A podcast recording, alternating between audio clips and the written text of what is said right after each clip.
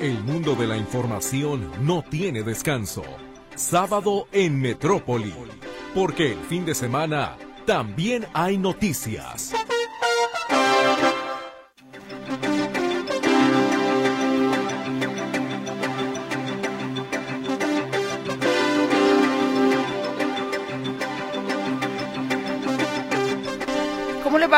Buenos días. Les saludo con muchísimo gusto en este fin de semana, en este sábado en Metrópoli, que le da a usted la bienvenida y nos da muchísimo gusto que podamos acompañarle, si usted nos permite, el tiempo que tenga disponible para escuchar este espacio, para participar con nosotros, inclusive si es su deseo y tiene la oportunidad, nosotros más que encantados de la vida.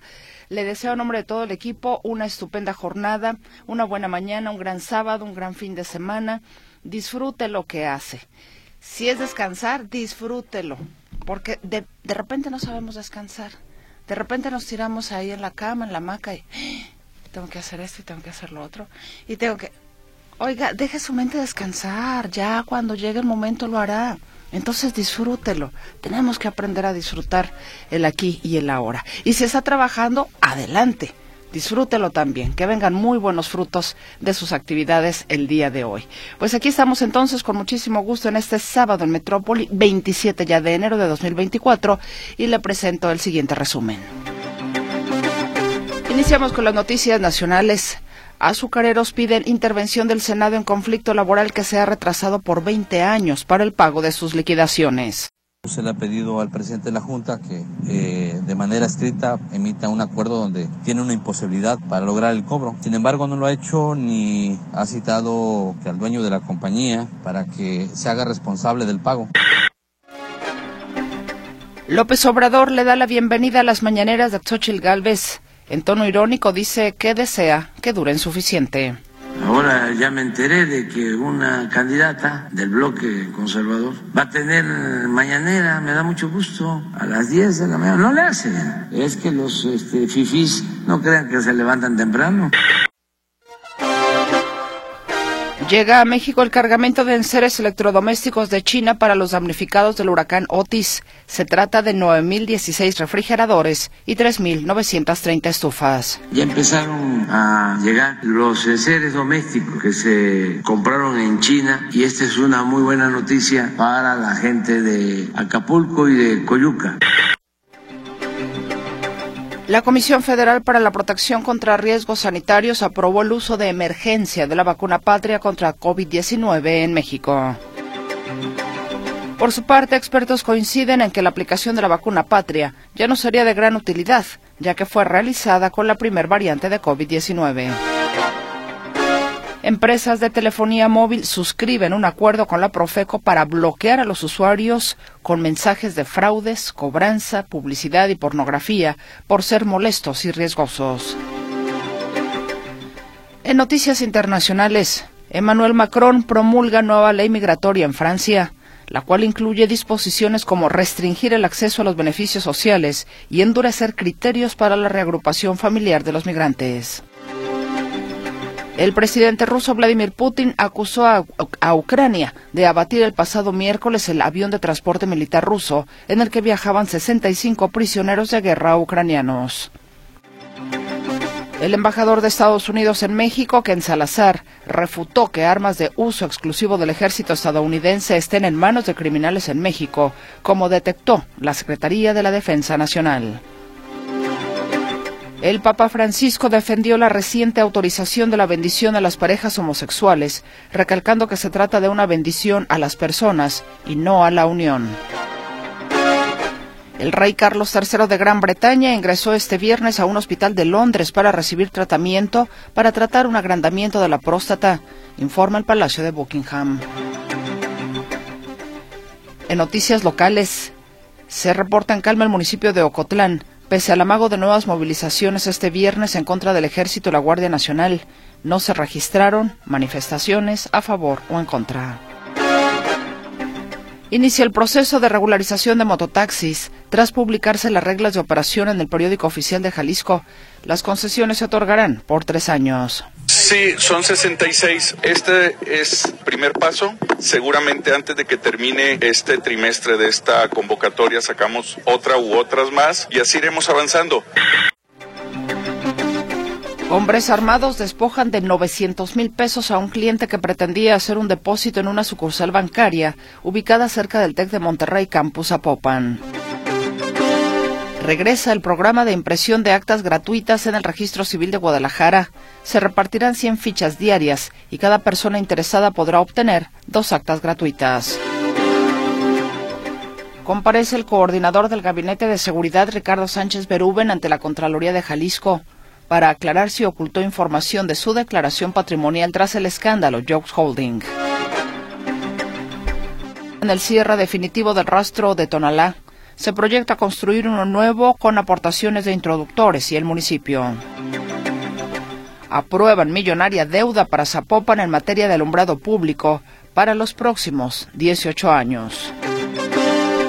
Refuerzan acciones para el combate de incendios forestales en Jalisco este 2024. La CEMADET vigilará actividades agrícolas, quemas controladas y prepara brechas cortafuego en zonas arboladas del área metropolitana de Guadalajara y del interior del estado. Así le damos a usted la bienvenida con este resumen informativo y le saludamos, por supuesto, también con mucho gusto y agradecimiento. Mi compañera Luz Balvaneda estará pendiente de su comunicación en las líneas telefónicas fijas que usted ya conoce, 33 38 13 15 15 y 33 38 13 14 21. WhatsApp y Telegram también están a su disposición en el 33 22 23 27 38. Mi compañero Luis Durán le saluda en el control de audio. Luigi, ¿cómo estás? Buenos días. Soy Mercedes Altamirano ante este micrófono. Y bueno, pues ya estamos listos. Ya empezamos, de hecho, ¿no? Así es de que ya encarrerados, hay que seguirle. Si leo, la libro. Hoy, ¿qué libro? Hoy le traigo un autor que tiene muchos, perdón, tiene muchos libros, ha escrito bastantes libros, es mexicano, él es em, filósofo, estudió letras francesas, bueno, en la Facultad de Filosofías y Letras de la UNAM, ha publicado numerosos artículos y textos sobre literatura francesa.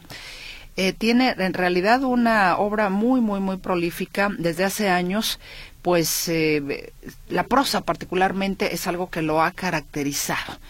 Y le traigo nada más ni nada menos que a Rafael Pérez Gay. Rafael Pérez Gay ha escrito, escribió un libro que estuvo presentando en el marco de la Feria Internacional del Libro, que se llama Todo lo de Cristal. Créame que es una es una narrativa muy bonita, muy emotiva, porque Rafael Pérez Gay se introduce en su memoria en sus vivencias de cuando era niño en la Ciudad de México. En la Ciudad de México, donde él de hecho todavía vive, pero en la época de su infancia, se mudó en varias ocasiones, casi como 20, si la memoria no me falla. Imagínese usted como 20 veces mudándose de un lugar al otro en la Ciudad de México. ¿Por qué se mudaban tanto? Él mismo se lo va a decir un poquito más adelante.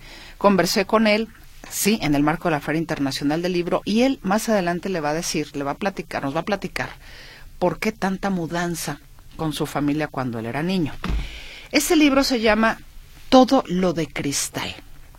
Y va a descubrir usted, si no había tenido la oportunidad, porque de hecho en el marco de la fila estamos platicando un poco de este libro, pero para las personas que no lo, que no habían escuchado nunca sobre este libro, todo lo de cristal, el título realmente también le va a platicar Rafael Pérez Gay por qué se llama así.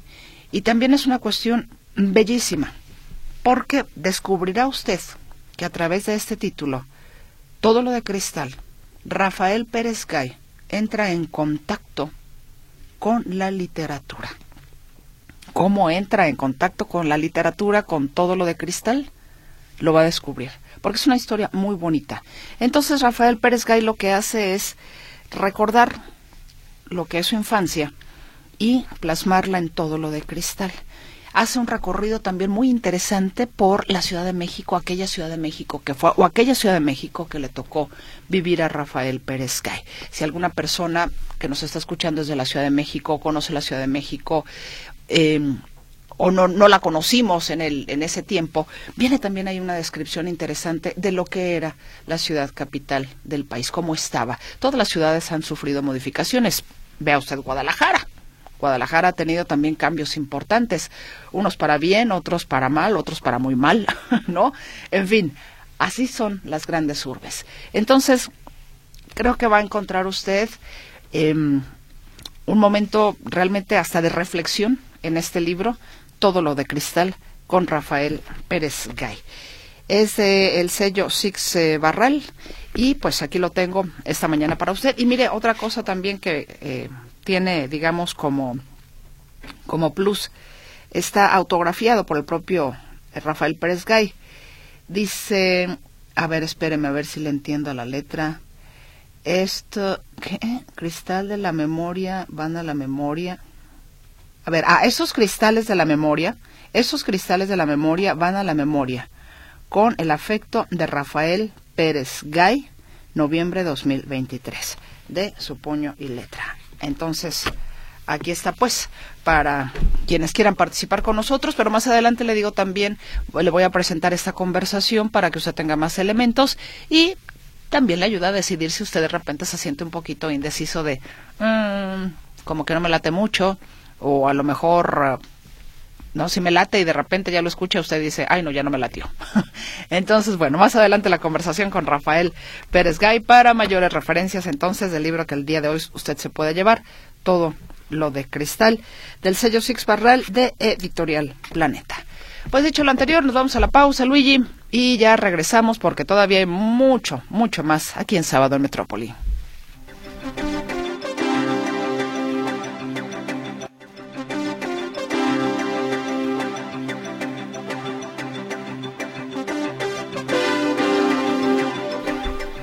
Ya estamos de vuelta con usted y muchísimas gracias. Ya empiezo por, a ver por aquí algunas participaciones para este libro, Todo lo de Cristal de Rafael Pérez Gay. Y saludo a mi compañero Arturo García Caudillo allá en la Ciudad de México con la información. Arturo, ¿cómo estás? Muy buenos días, espero que hayas descansado. ¿Qué tal, Mercedes? ¿Cómo están, amigos? Me da gusto saludarles. Pues justamente eh, el presidente Andrés Manuel López que anda de gira de trabajo en el sureste, confirmó eh, que pues tendrá que posponerse la inauguración al 100% del Tren Maya, algo que se esperaba que ocurriera a mediados del mes de febrero, pues bueno, ahora va a postergarse y solamente se van a seguir inaugurando tramos eh, de este de esta obra eh, hasta el 28 eh, o 29 del mes de febrero y después de eso como viene la veda electoral, tendrán que esperar hasta después de, la, de pasadas las elecciones. De hecho, el presidente López Obrador pues habló de este tema eh, durante los eventos que sostuvo el día de ayer en, eh, en Campeche, en la inauguración de una gasolinera y luego en la inauguración de una obra hídrica y finalmente en un chacaleo con los compañeros que lo acompañan en la gira, pues confirmó que efectivamente será hasta eh, hasta después de las elecciones del 2 de junio. Pero ante la gente, eh, pues se comprometió a que eso sí, antes de irse quedara totalmente inaugurado.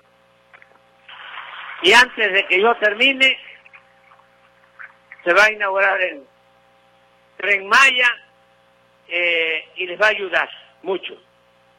Y la recomendación eh, es de que se cuide. Ahora falta pues seguir trabajando en el tren Maya para eh, concluirlo. Yo espero que pronto ya lo inauguremos.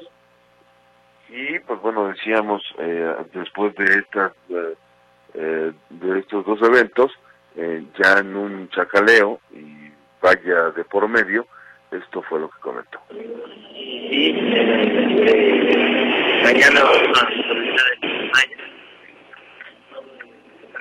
Bueno, desde hoy hasta mañana entramos de Tulum, de aquí a Chetumal, Chetumal, Tulum, Tulum, Cancún, y luego voy a Mérida y hacer otra evaluación. ¿Qué el secretario de Salud decía que se iba a inaugurar este tramo hasta mayo? El secretario de... de gobierno, de aquí el secretario de gobierno local, que se va a inaugurar un tramo, quería preguntarle si todos los tramos ya se van a inaugurar No, el no, no, no. 28, va a ir por partes. Va por partes. Ah, El 29 vamos a inaugurar de Cancún a playas de Carmen, la, la riñera. Y seguimos trabajando. Y al 100% ¿cuándo estará presidente? ¿Al 100% cuándo va a estar? Yo creo que en dos meses más. Después de febrero. Sí, nada más que no, ya no podemos inaugurar. Ah, ok, pero cuando pase la elección ya podrá Ya, ya. Está invitado. Pues ahí está el presidente Andrés Manuel López Obrador. Como ya eh, no puede inaugurar, pues entonces tendrá que hacerlo hasta después de eh, la elección del 2 de junio. Lo que sí va a inaugurar, dijo ya al 100%, eh, bueno, no, no inaugurar, sino la, la que va a estar produciendo ya a partir del 28 de febrero, será la refinería de Dos Bocas, que como ustedes saben, ustedes recordarán, la inauguró el 2 de julio del 2022. Bueno, finalmente ahora sí va a comenzar a producir, de acuerdo a lo que informó el día de ayer el presidente López Obrador. Mi reporte, Mercedes, buenos días. Muchísimas gracias, Arturo. Espero que continúes mejor ya de, de esa garganta. Descansa. Sí, por lo menos ahora ya no me dio tos, fíjate. Y bueno, esa ya es una buena noticia. Exactamente. Creo Pero- que, bueno, vamos avanzando. Exactamente. Eh, espero que no sea como el tren Maya, pero vamos avanzando. No, no tengas recaídas. Muchas gracias, Arturo, y muy buen fin de semana para ti. Igualmente un abrazo hasta la próxima semana. Hasta el lunes. Hasta el lunes, hasta el lunes. Gracias. Allá en la Ciudad de México, Arturo García Caudillo con la información. Eh, leo rápidamente, antes de ir a la pausa comercial, parte de su comunicación. Alberto Reyes Anta dice la noticia, la escena de la pequeña lesionada por arma de fuego en Guerrero, pidiendo ayuda a bordo, a, borde de carretera con su familia muerta.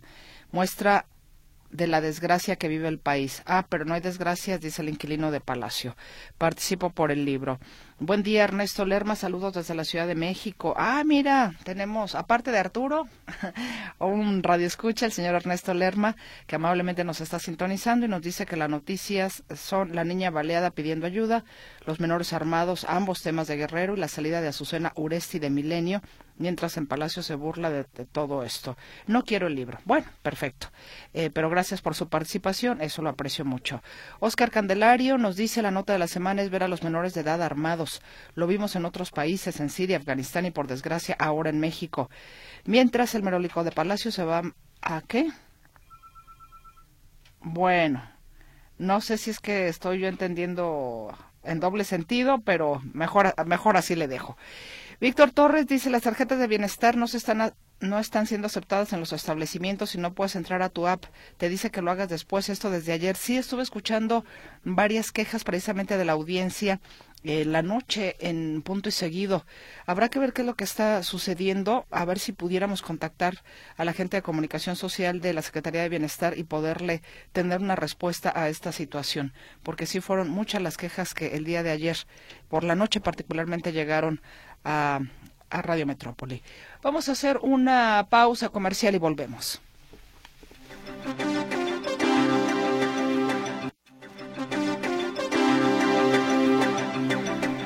¿Qué le parece si mientras por aquí le anotamos en las papeletas para quienes están interesados en participar por el libro Todo lo de Cristal de Rafael Pérez Gay? Escuchamos un poco de música o está usted haciendo su desayuno, está ya por ahí muy activo en casa o todavía está por ahí peleándose con la almohada para levantarse. En fin, música, la música nunca me parece nos cae mal. El sonido de la música esperamos que sea de su agrado. A los 10 años, en 1983, gana un concurso de canto en el entonces popular programa televisivo XETU. Y este fuerte aplauso sirve de marco para que la razón de tu éxito. Lo harás aún mejor. Adelante.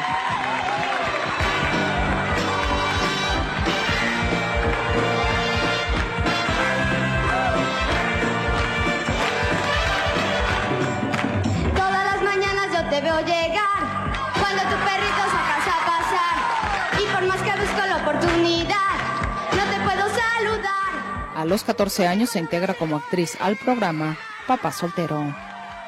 No, y espérense. Ahora viene lo mejor. No se imaginan lo que pasó. Un año después, en 1988, la invitan a ser parte del grupo Timbiriche para sustituir a Mariana Garza. Se rehusaba porque consideraba que entonces no tendría la oportunidad de comenzar a forjar una carrera solista como era su deseo. Pero la suerte estaba echada y aquella oportunidad fue un buen escaparate para lo que vendría posteriormente para la cantante.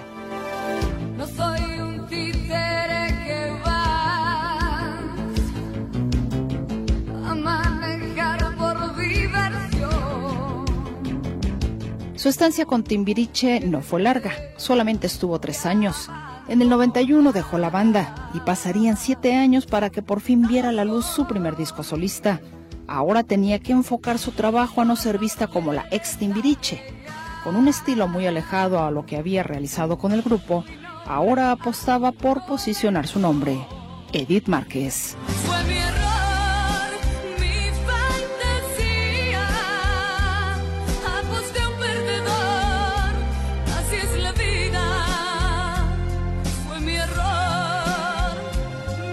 Aquella primera producción llevó el nombre de Frente a ti, del que destacaron Mi error, mi fantasía y Mírame.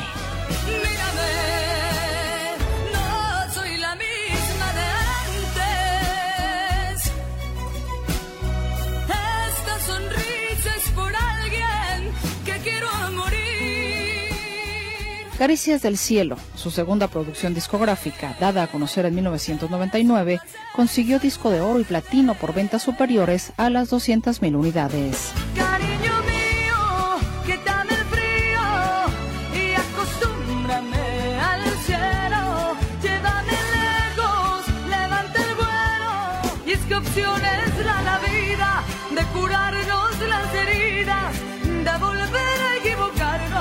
Levantarse vista en alto, desandar cada paso. Dime que no es cierto lo que siento. Dime que es mentira que además que todo esto ha sido solo un mal sueño. Edith se vuelve a ser presente en 2001 con el álbum Extravíate, figurando Mi Nombre como primer sencillo a promocionar.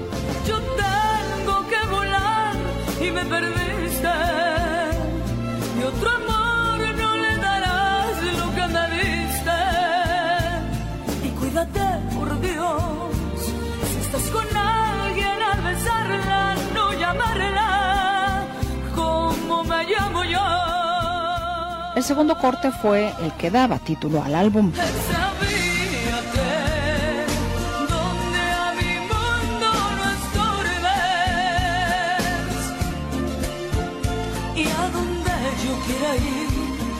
Ese mismo año de 2001, la cantante nacida en Puebla participó en el disco de duetos de Armando Manzanero con el tema No, de la autoría del yucateco.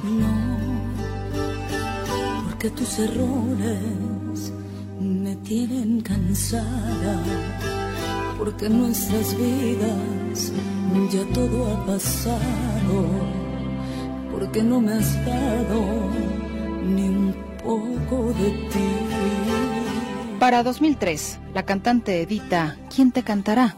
Un disco homenaje a Juan Carlos Calderón, grabando varios temas del compositor español que fueron éxito en voz de otros intérpretes.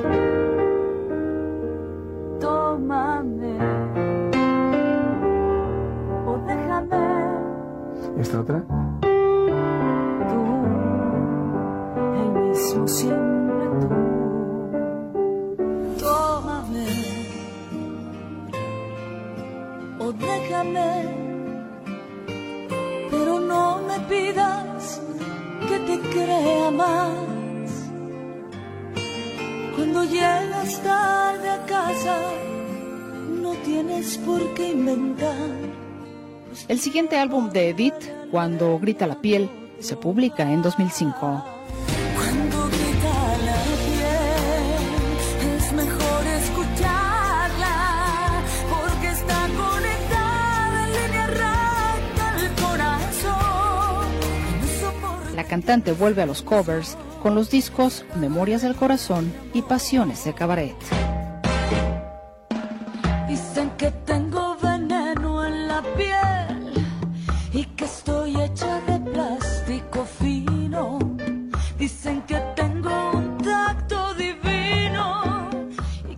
Echó manos de canciones que, exitosas en otros géneros, fueron adaptadas al ranchero en los discos Emociones y Emociones 2. Yo te doy toda mi vida y hasta más quisiera.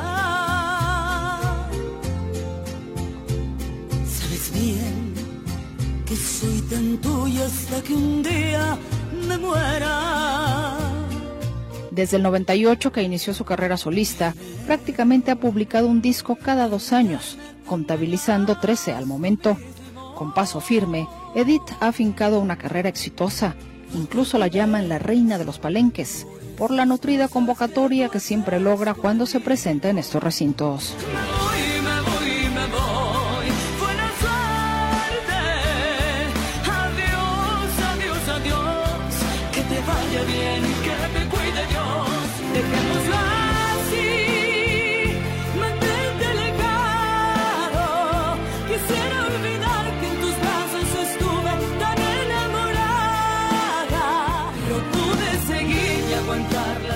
Con su calidad vocal e interpretativa, Edith Márquez, quien se ha afianzado en el gusto del público, particularmente con sus baladas de rompe y rasga, nació el 27 de enero de 1973 en la ciudad de Puebla.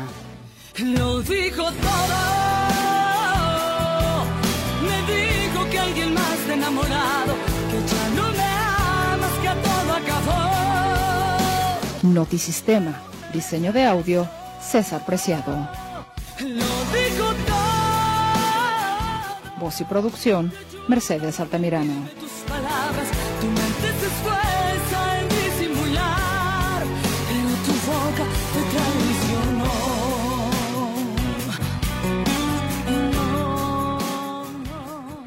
Uno de los escritores referentes de esta Feria Internacional del Libro, me parece a mí, por su visita, por lo prolífico de su obra, por lo que representa, por cómo atrae a los lectores, es Rafael Pérez Gay, con quien en esta ocasión tengo la posibilidad y la oportunidad y le agradezco de conversar con usted. ¿Cómo está? Bienvenido a Guadalajara. Muchas gracias por invitarme aquí a la Feria Internacional y a Guadalajara. Perdóname. Y siempre que vengo cada año veo que Guadalajara está bien, ya con problemas como la Ciudad de México, tránsito muy pesado, pero la feria sigue siendo un eh, acontecimiento mundial de gran afluencia, con una gran cantidad de editores, donde se cierran una buena eh, cantidad de, de, de contratos entre editores y, escritores. Y ahora vengo a presentar justo todo lo de Cristal, publicado por Planeta 6 Barral.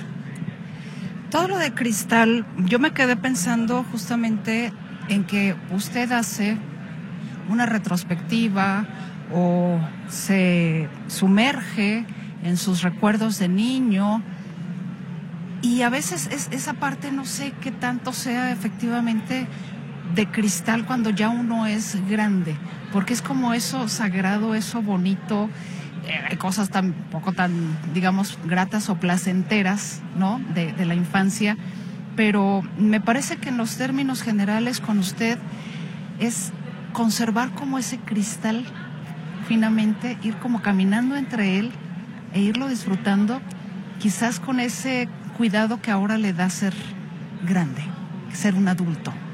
Así lo interprete. Sí, efectivamente es la historia de un hombre mayor que soy yo, eh, que va en busca de el niño que fui para encontrarse, para responder algunas de las dudas que la vida nos va dejando, para restaurar una parte del pasado y para dejar que la memoria vaya eh, reconstruyendo algunos de los momentos de la vida.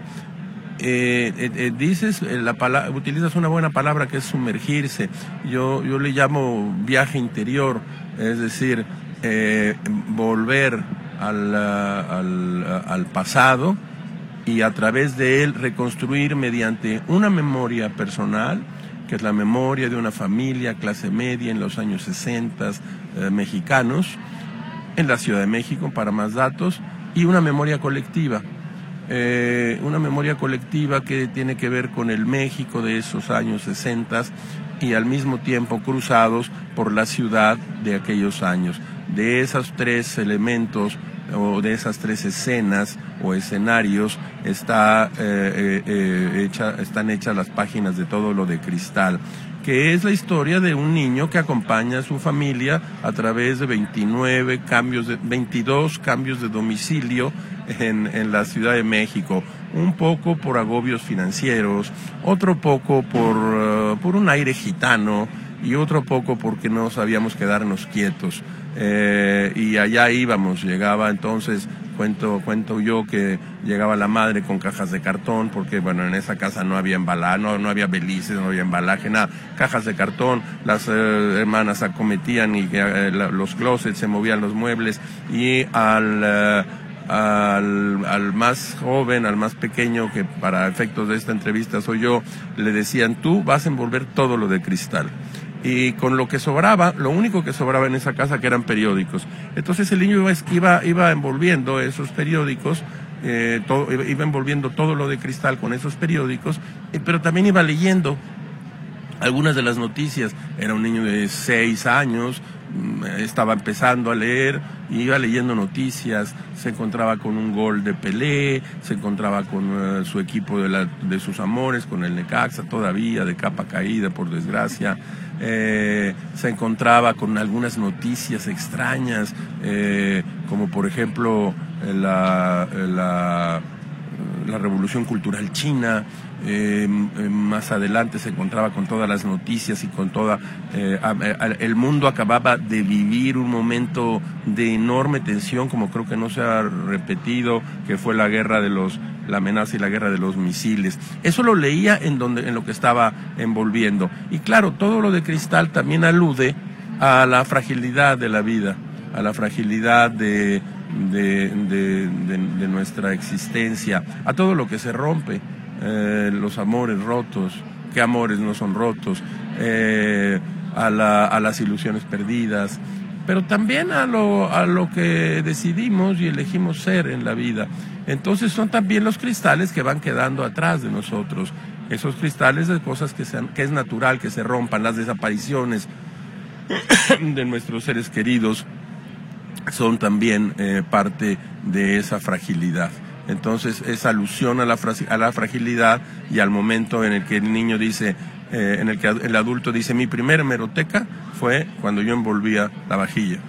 Efectivamente, creo, creo que era un trabajo muy, a mí me, también me gustaba mucho, mucho hacer eso, pero ciertamente usted hace repasos por diferentes mundos, por así decirlo, justamente por el, el de los contextos sociales, ¿no? O cómo estaba nuestro país Sí. a través de los periódicos, los distintos, eh, es un viaje por la Ciudad de México, ¿no? Y lo que usted efectivamente va viendo y va, no sé, cuando dice reparar, le pregunto, ¿es porque usted recuerda algo que había que reparar? ¿Algo con lo que hab- habrá que tenía que reconciliarse? ¿Confió en su memoria al 100%? ¿No le jugó alguna cuestión que usted creyera que las cosas eran así cuando en realidad fueron de otra manera?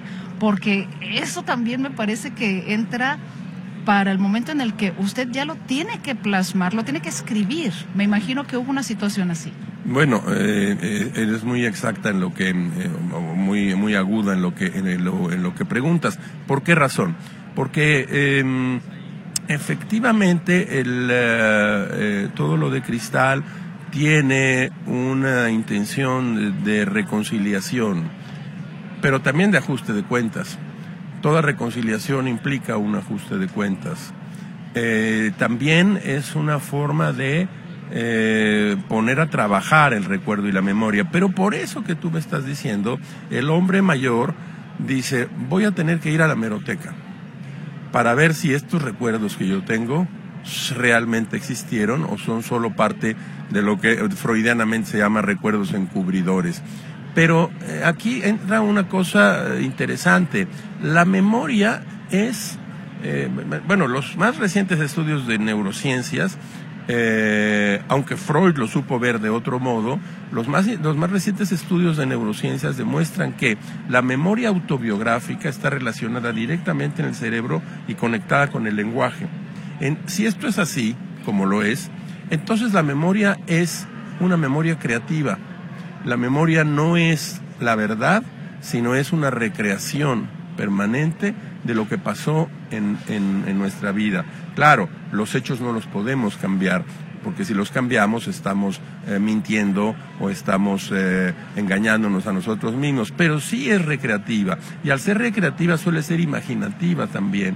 En el momento en el que nosotros estamos recordando, en ese momento estamos restaurando y estamos recreando otra vez algo que ocurrió. Yo te puedo asegurar que si hiciéramos un eh, pequeño experimento y mañana te preguntaran a ti y a mí,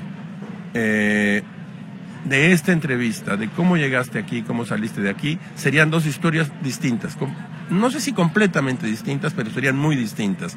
Tú tendrías eh, percepciones y momentos y yo tendría otros. Bueno, pues así es el pasado y así es la vida. Pero, pero dices también, ¿no? Eh, son varias las dimensiones, varios los ángulos a través de los, eh, de los cuales esta memoria va eh, recreándose y restaurando. Está la Ciudad de México, la Ciudad de México de los eh, 60, está eh, un, eh, un, régimen autoritario, tremendamente autoritario, que era el régimen priista. Imagínate que en 64 inicia su campaña Gustavo Díaz Ordaz. Eh, yo iba a la meroteca. ¿Cómo procedía? Mientras escribía la parte, digamos, de memoria más personal, iba anotando preguntas que tenía sobre la época, iba y buscaba en los periódicos Excelsior, Heraldo, y ahí encontraba algunas respuestas que tenían que ver con eh, eh, la época para montar un cuadro, un cuadro de época, eh, carteleras cinematográficas. No todo el mundo sabe que antes para ir al cine tenías que comprar el periódico y ver la cartelera cinematográfica, la cartelera teatral, eh, la, la, programación televisiva. Entonces eh, tomaba esas notas y luego las traía y las iba, eh, digamos, poniendo primero la memoria personal de la familia, luego mezclado con el país, la memoria colectiva y luego con la crónica que iba, que iba vistiendo todo este asunto, los coches del momento, las marcas de, las marcas de los autos, eh, una plana en el periódico que decía que había aparecido una máquina extraordinaria que era capaz de copiar una hoja y de sacarla igual. Era Xerox, era una fotocopiadora. Bueno, eh, las televisiones, las televisiones eran de bulbos eh, si, se fundía un bulbo, había que ir a la República del Salvador, en el centro de la Ciudad de México, a comprar el bulbo. Yo iba con mi mamá, me decía, ni se te ocurra tirarlo porque estamos fastidiados. Y si el cinescopio, cinescopio de la televisión se descomponía, la desesperación tomaba la casa. Bueno, todo esto para qué? Para dar el ambiente, el teléfono, el teléfono de baquelita negro que pesaba, si te daban en la cabeza con él te mataban. Era, era, era un teléfono que llegó a la casa eh, mi mamá me torturó y me llevó a una oficina de teléfonos de México de aquel entonces. Tenías que firmar unos papeles y a los seis meses llegaba el teléfono a tu casa. Así llegó el teléfono a la casa. Eh, parece que estoy contando una historia de hace muchísimo tiempo, y sí es hace muchísimo tiempo, pero son los sesentas ya. En los sesentas todo era un poco nuevo y todo apuntaba a un cambio definitivo eh, a un enfrentamiento con el autoritarismo, a un cambio de la moral social, a una forma de eh, ir avanzando, eh, era- era- era- eran los años del milagro, del milagro mexicano. Esto no está contado así, porque si estuviera contado así sería un ensayo. Está contado a través de detalles, a través de las hermanas, que había una práctica muy común en aquel entonces, que las, eh, las, las adolescentes, las muchachas entonces, recibían a los eh, jóvenes de la cuadra e intercambiaban cuentos, cómics, eh, se, los intercambiaban. Bueno, eso era un momento muy delicado y estaba prohibido o podía estar prohibido porque el autoritarismo social también se convertía en autoritarismo privado y familiar. Eh, entonces eh, van apareciendo todas estas historias como a través de algunas de las direcciones en donde vivimos eh, o esta familia vivió. Pero, pero esta familia tiene que ser o es una familia em, que va replicándose en todos lados. Te quiero poner un ejemplo.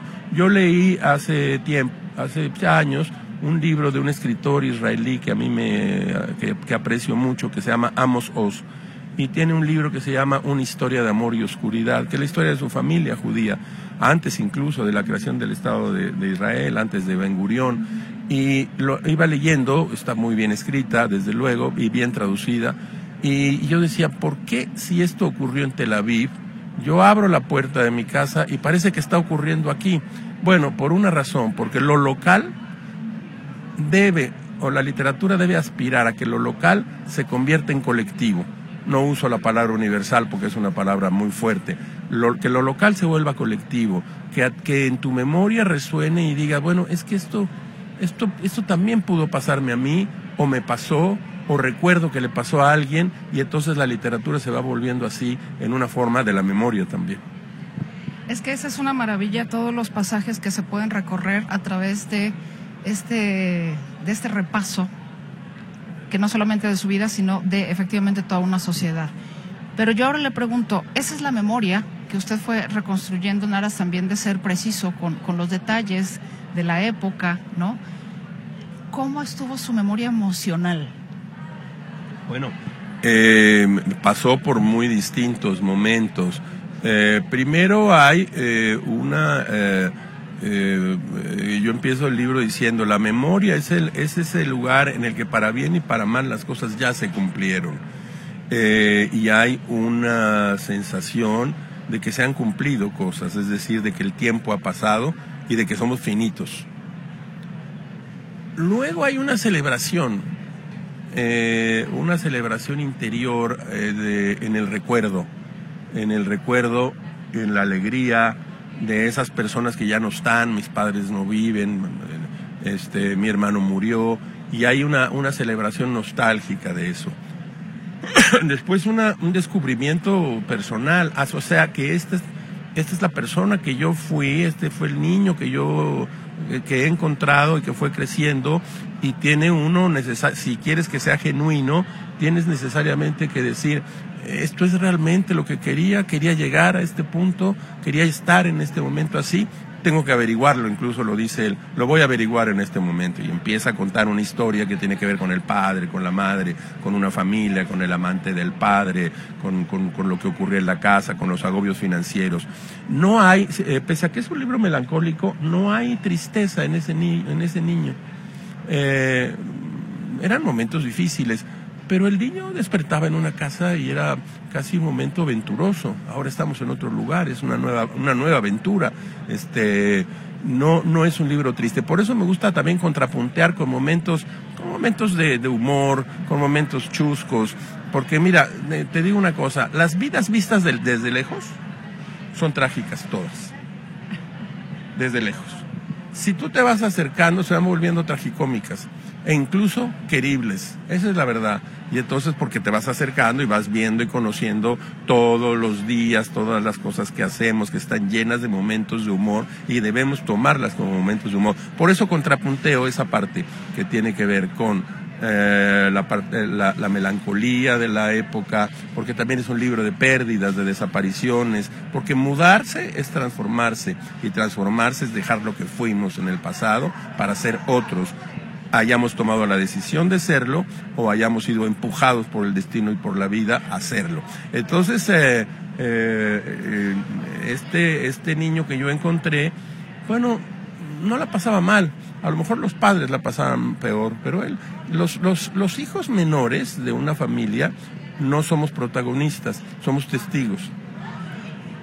Yo podía verlos, claro, los niños eh, pensamos o algunos piensan que los niños este, no ven y no oyen y ven todo y oyen todo, son radares, radares absolutos, aunque no, sepan, no, aunque no sepan pro- procesar exactamente lo que está pasando. Y, lo, y los padres, los hermanos mayores son protagonistas y los protagonistas a veces no atraviesan por el presente con una venda en los ojos, eso es de Kundera. Kundera decía, pasamos por el presente con una venda en los ojos, solo hasta que ocurrió nos quitamos la venda, volteamos y vemos que lo que, lo que ocurrió. Pues eso es un poco la historia de, de todo lo de cristal y del hombre mayor que va a buscar al niño. Rafael, yo le quiero agradecer que nos eh, comparta lo que fue la historia, de alguna manera la Ciudad de México es una clase de historia. Le agradezco también el hecho de que nos hace sentir identificados con la parte de la comunidad y el hecho también de que nos regale un poco de lo que fue usted, del reencuentro con usted mismo, con, con- con ese, con ese niño que, que usted fue.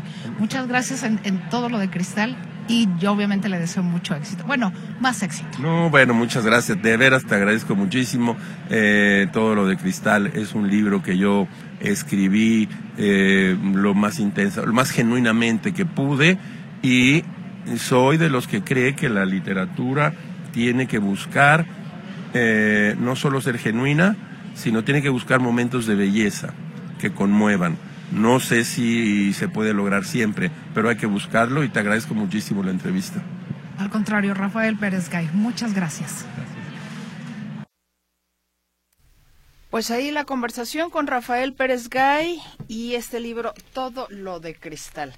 Qué maravilla, ¿no? Que entres en contacto con la literatura precisamente porque siendo niño te digan en todas estas en esa gran cantidad de mudanzas, como ya escuchaba usted, realizó Rafael Pérez Gay con su familia en la Ciudad de México. Y como él era, él era el chiquito, bueno, al momento de empacar, pues entonces a Rafael, tú empaca todo lo de cristal. Y todo lo de cristal había que envolverlo con periódicos. Digo, yo creo que a todos nos habrá pasado en algún momento determinado de la vida, porque la verdad es que yo me identifiqué también eh, mucho con dos mudanzas, eh, esas cosas que envuelve uno en cristal, en cristal, perdón, en periódico, que de repente empiezas como a ver el periódico, ¿no? Y dices, ay, a ver, a, checar noticias si usted quiere viejas o algo que o algo que le llama la atención. No sé si le ha pasado, seguramente a muchos de ustedes les habrá pasado que cuando han tomado un periódico, a lo mejor no solamente para envolver, sino para, para cualquier otra cosa, qué sé yo, el periódico se le pueden dar tantos usos fuera, digamos, de eh, lo habitual o para lo que uno lo compra para leerlo, pues sí de repente que uno se embobe ahí con, ¿no? Mire, es más, una muy simple. Cuando lavo el coche con, con papel periódico, que te quedan bien limpios los cristales, ¿no? Entonces vas y agarras y de repente se me quedo viendo, ¡ay! Y ya me quedo leyendo. Entonces yo creo que a todos nos habrá pasado eso cuando vamos a usar el periódico, no precisamente para leer, pero termina por engancharnos y nos ponemos a leer. Bueno, pues muchas gracias por su participación. Eh, tengo aquí mensajes que nos llegan. Dice Adriana Díaz, saludos a todos. Ya hace más de un mes limpiaron las alcantarillas, pero no se llevaron los residuos y ahí siguen. Si llueve, estos volverán a la alcantarilla. ¿De qué sirve que limpien las alcantarillas si no recogen la basura? Es eh, Avenida Guadalupe antes de llegar a Plaza a Plaza Alegra. Gracias, Luz. Avenida Guadalupe antes de llegar a Plaza Alegre, Alegra en la colonia Plaza Guadalupe, ¿verdad? Perfecto. Sí, eso yo tampoco lo he entendido, Adrianita. Francamente no. Ramón Llamas dice el fraude por parte del movimiento inmobiliario Naranja a través de Lemus y Frangé al concesionar por 18 años millonariamente el sistema de alumbrado público de Zapopan es la noticia para el señor Ramón Llamas. Nos dicen Francisco Martínez, ¿pueden ampliar la información de la deuda de Frangé? ¿Qué cantidad y concepto de alumbrado público de Zapopan? ¿Qué información se tiene? Con muchísimo gusto, señor Martínez, en la siguiente hora le damos esta información para que usted eh, la tenga. Arturo Alonso, la violencia escalada en Guerrero, ahora se arman los niños, es para don Arturo la noticia. Raúl Huerta, por su parte, nos dice, para esas personas que critican al señor presidente, eh, no, bueno, don Raúl, a ver, espéreme tantito. o sea, ya con descalificativos y todo, pues yo creo que el tema no es así. Ni este es un ring para que ustedes se peleen porque a uno le gusta el verde y a otro le gusta el rojo. Por favor. Voy a la, nos vamos, no a la pausa, nos vamos al noticiero Notisistema de las 8.